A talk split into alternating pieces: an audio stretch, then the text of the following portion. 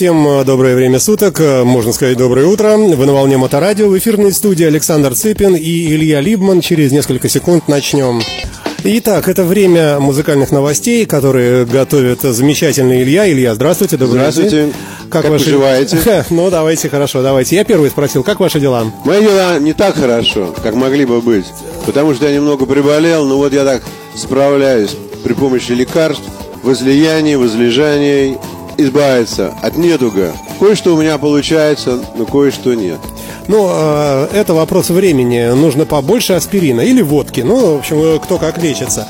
Я напомню, что Илья у нас прожил долгое время в Соединенных Штатах Америки, и там фармакология не дешевая, насколько я понимаю, да? Да, там лекарства довольно дорогие. Мало того, что они дорогие, а без рецепта ну, аспирин продадут, если что? Аспирин можно купить. Да, аспирин можно купить. Причем вот такое количество, я имею в виду, такое количество фирм выпускают его, что можно заспириниться насмерть. А есть там э, программы по какому-нибудь первому нью-йоркскому каналу телевизионному, э, что-нибудь такое э, «Здоровье вам, любимые американцы», и где какие-то люди рассказывают, как правильно принимать лекарства, чем запивать, как вести ЗОЖ, здоровый образ жизни и так далее. Вот по примеру наших вот этих чудовищных передач.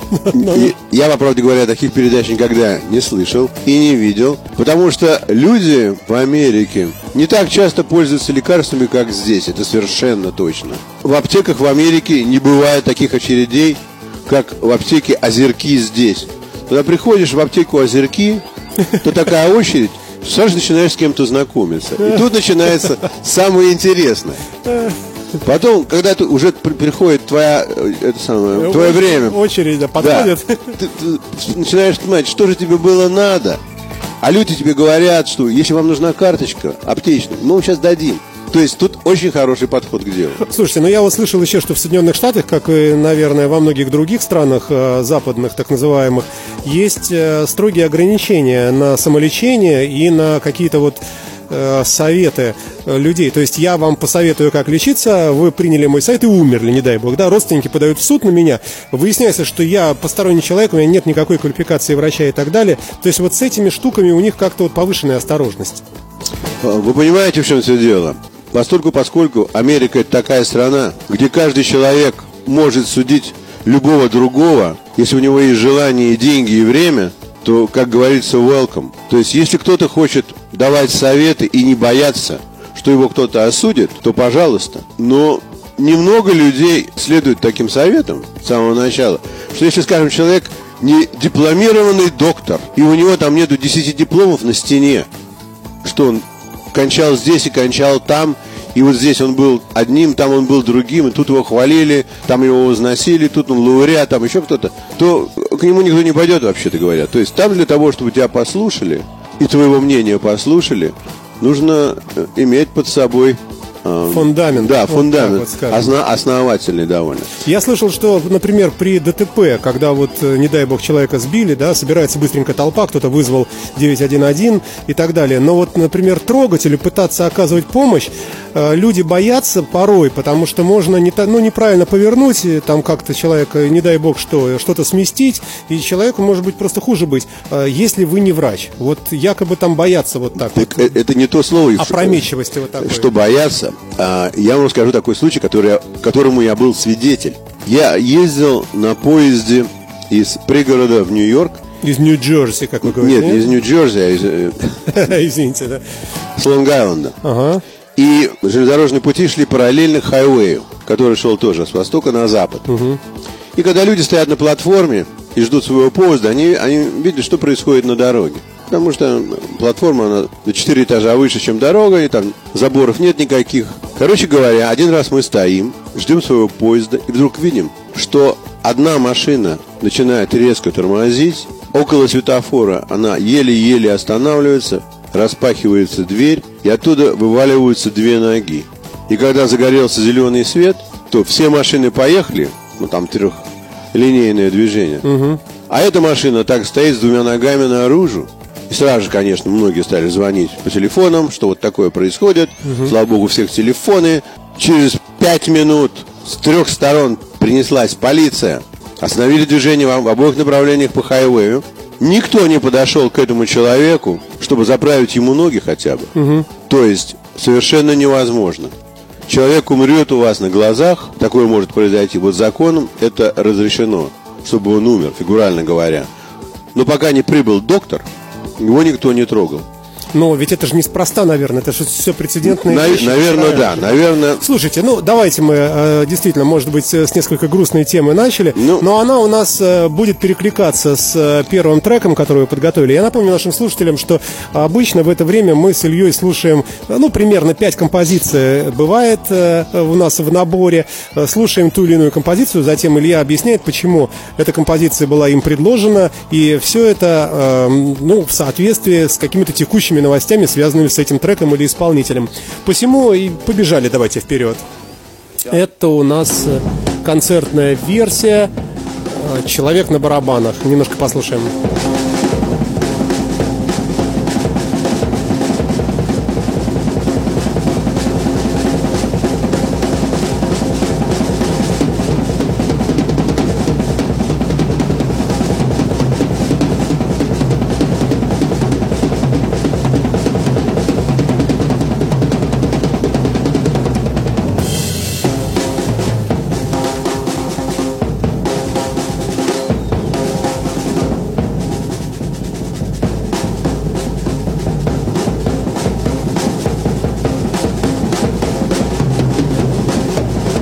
Ну, давайте не будем э, мучить э, неизвестностью. Многие не знают, а многие, конечно, знают.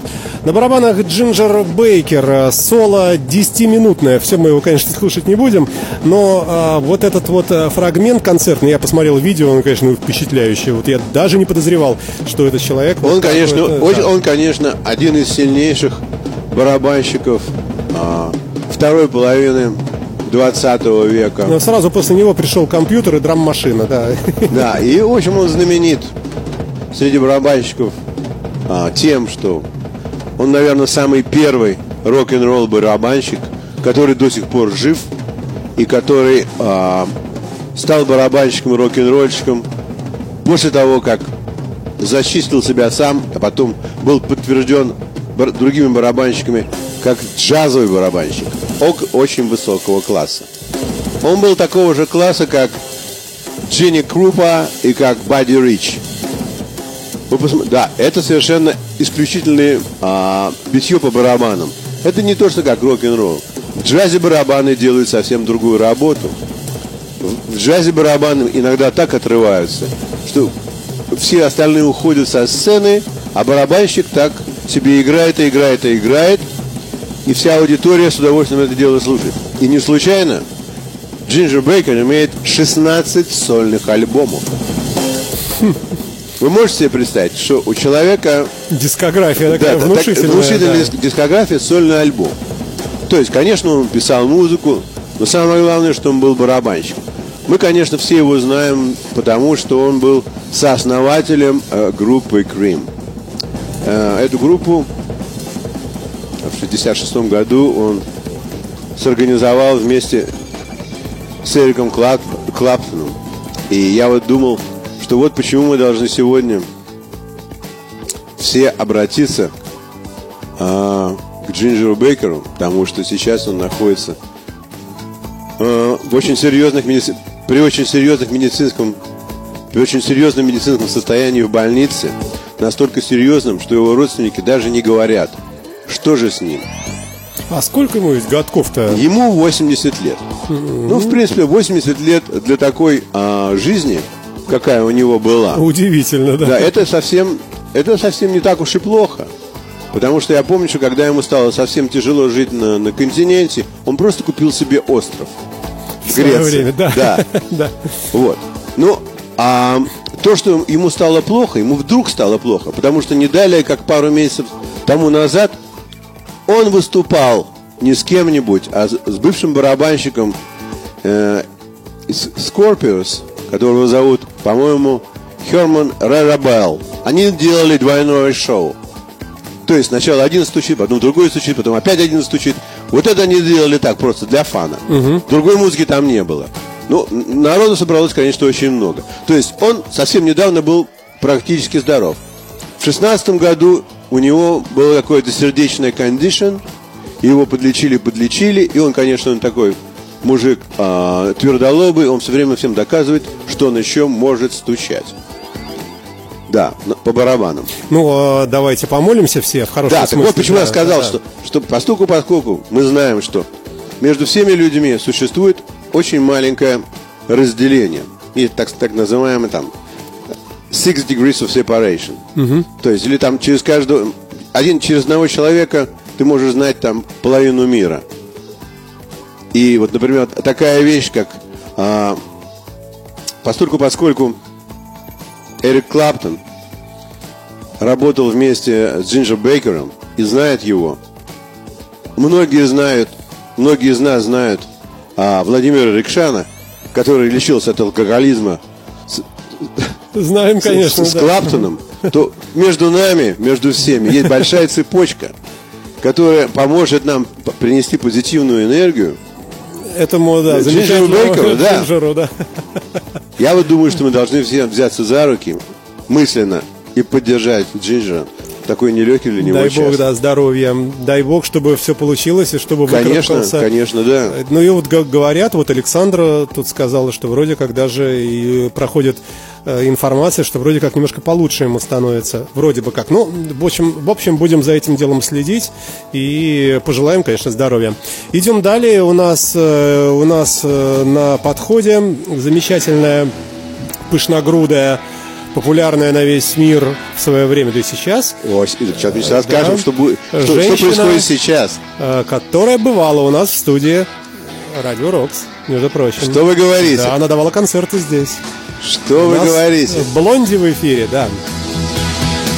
Причем э, трек образца производства 1980-го, что-то такое. да-да-да. Вот тех далеких Да, лет. да, да. I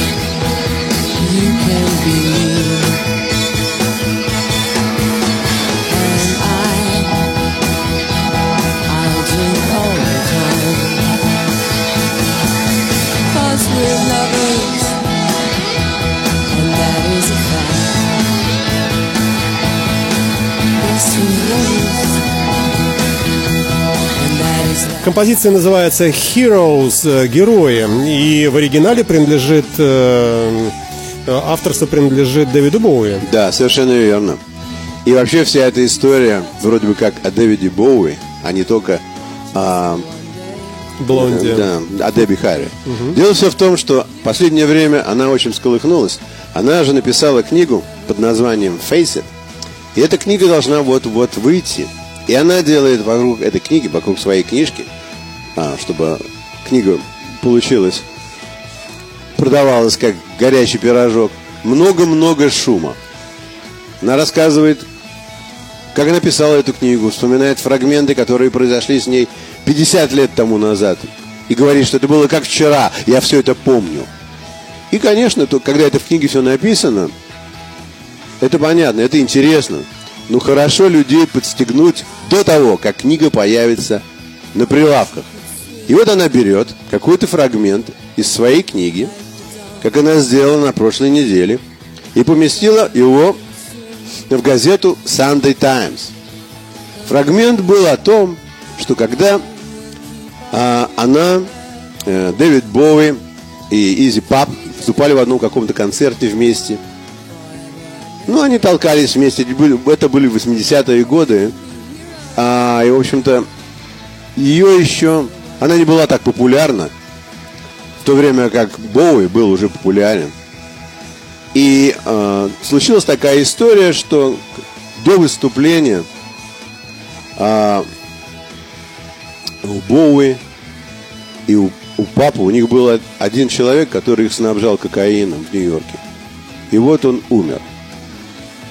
И они, в общем-то... И оборвалось. Да, э, и они маялись. да. Они маялись, им надо на сцену.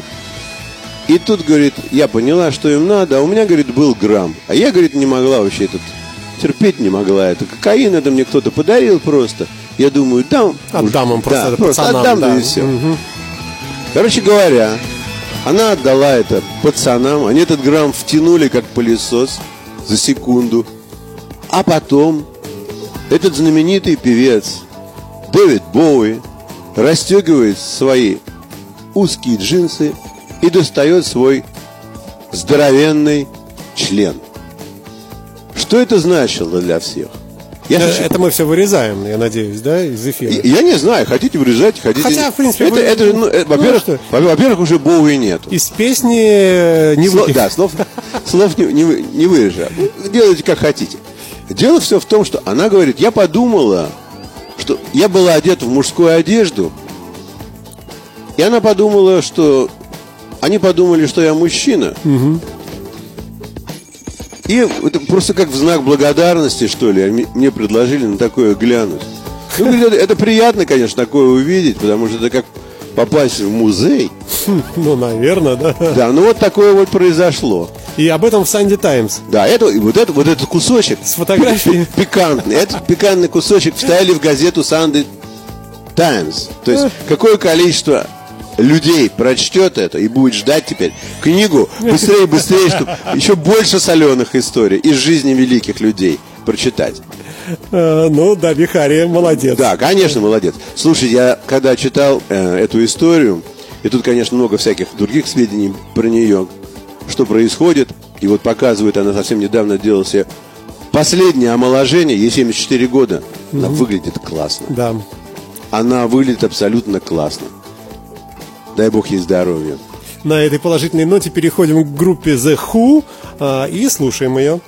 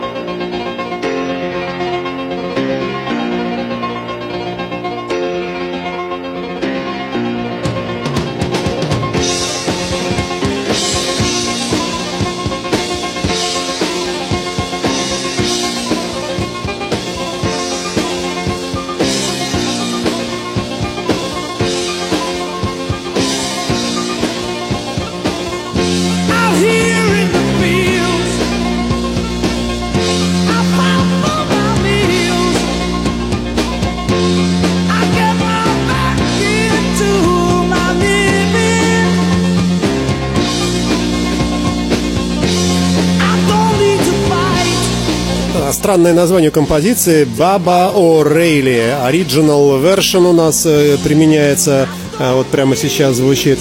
Э, То есть не ремастированное, а то, что вот... э, э, то, Да, что было да. сделано очень много лет назад. А в связи с чем, Илья, прошу вас. Ну, вообще, вообще говоря, речь идет не об этой конкретной песне, речь идет о том, что сейчас а, по телеканалу AXS происходит показ а, фильм, фильма «Жизнь на дороге», где главным участником и а, человеком, ведущим этот фильм, является фронтмен а, из ACDC э, Брайан Джонсон. И как раз в этой серии, последняя, которая была 29 числа, он разговаривает с Роджером Долтри, который исполняет эту песню. Ну, исполнял когда-то давно. Когда-то давно. Он исполнял ее когда-то давно. И рассказывает, что вообще-то говоря, когда мы выступали втроем, это значит он, Пит Таузен и а, Мун, Кит Мун, мы были настолько эго- эго- эго- эгоистичны, что просто ждали того момента, когда нужно будет выйти на сцену и рассчитаться со- с теми двумя, которые меня не слушают. То есть у них начинался настоящий файт во время исполнения. Не любили друг друга. Они не любили друг друга. Кто громче споет, кто сильнее по барабанам стукнет, кто лучше поломает гитару. То есть вот у них это постоянная борьба происходила. Самоутверждение такое у каждого. Ну да? вот такой, да, такой вот у них был артистический эгоизм. И он рассказывал, рассказывал такие вещи, что когда а, ему казалось, что Кит Мун слишком сильно бьет по своим барабанам и забивает его соло, он брал этот микрофон, подходил и начинал лупить микрофоном по его барабанам и по его тарелкам, чтобы поломать их. То есть вот такой идиотизм был на сцене. А чтобы заглушить все это, Пит Таузен ломал так гитару, что называла как умирающее животное. То есть вот такие вещи у них были на концертах. Господи, как вот вспоминается хор имени Пятницкого, Да. например, или спокойная Людмила Зыкина, или Сенчина.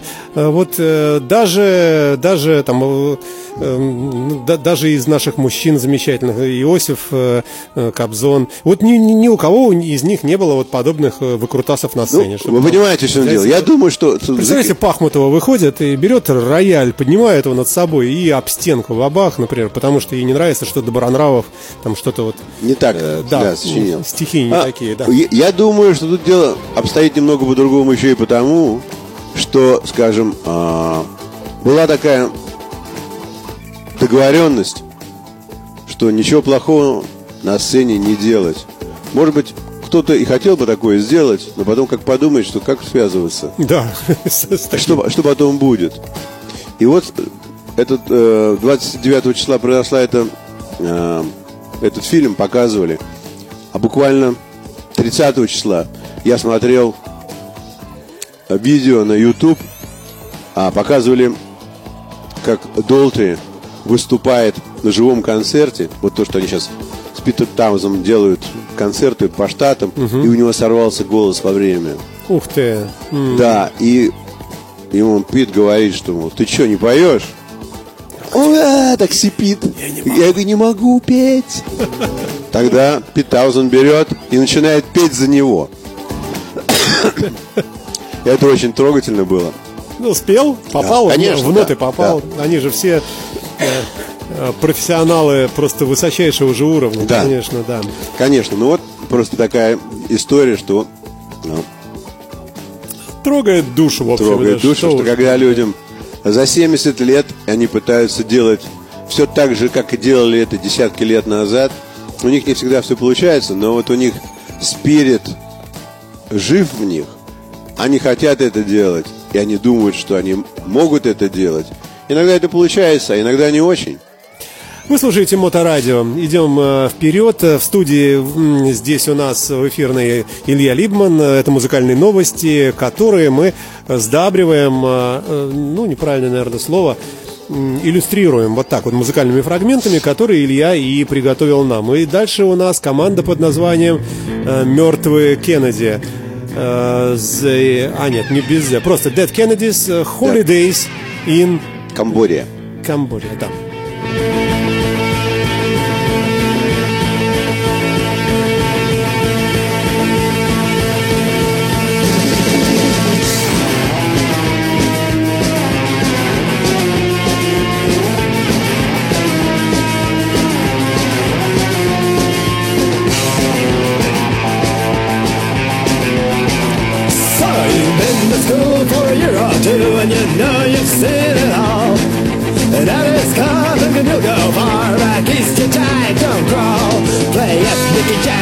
To parade your grand stereo. Bragging that you know how the niggas feel cold and the sun's got so much so. It's time to taste what you won't spare. Right, God will not help you here.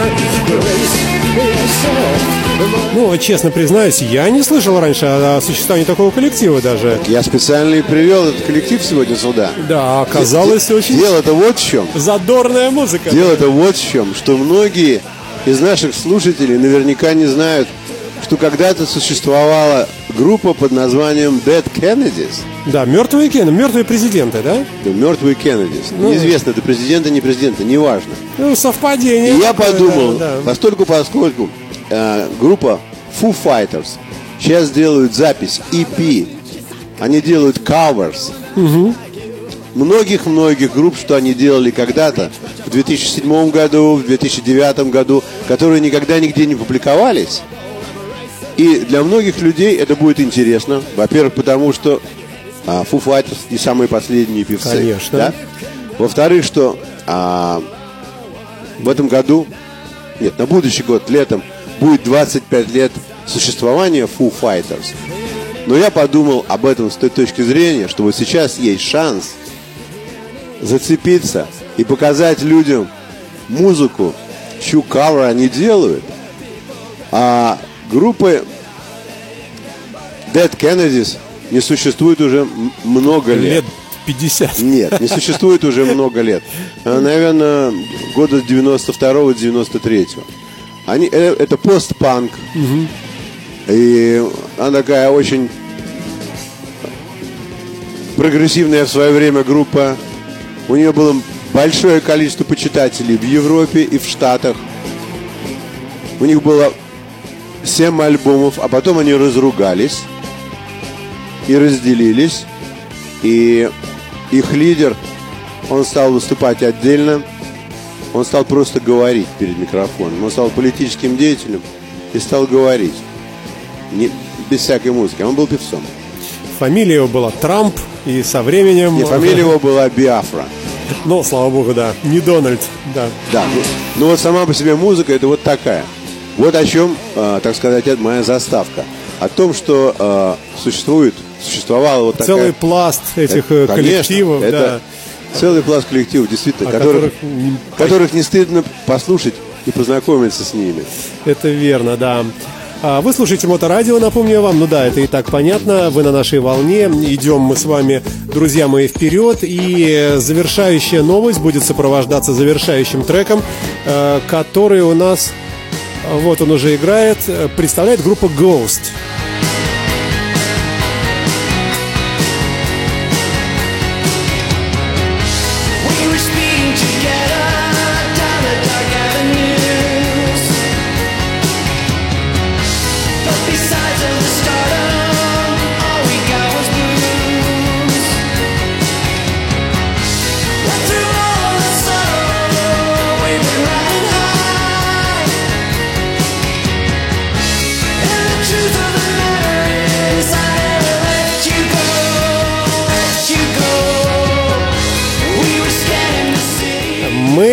On a Cross.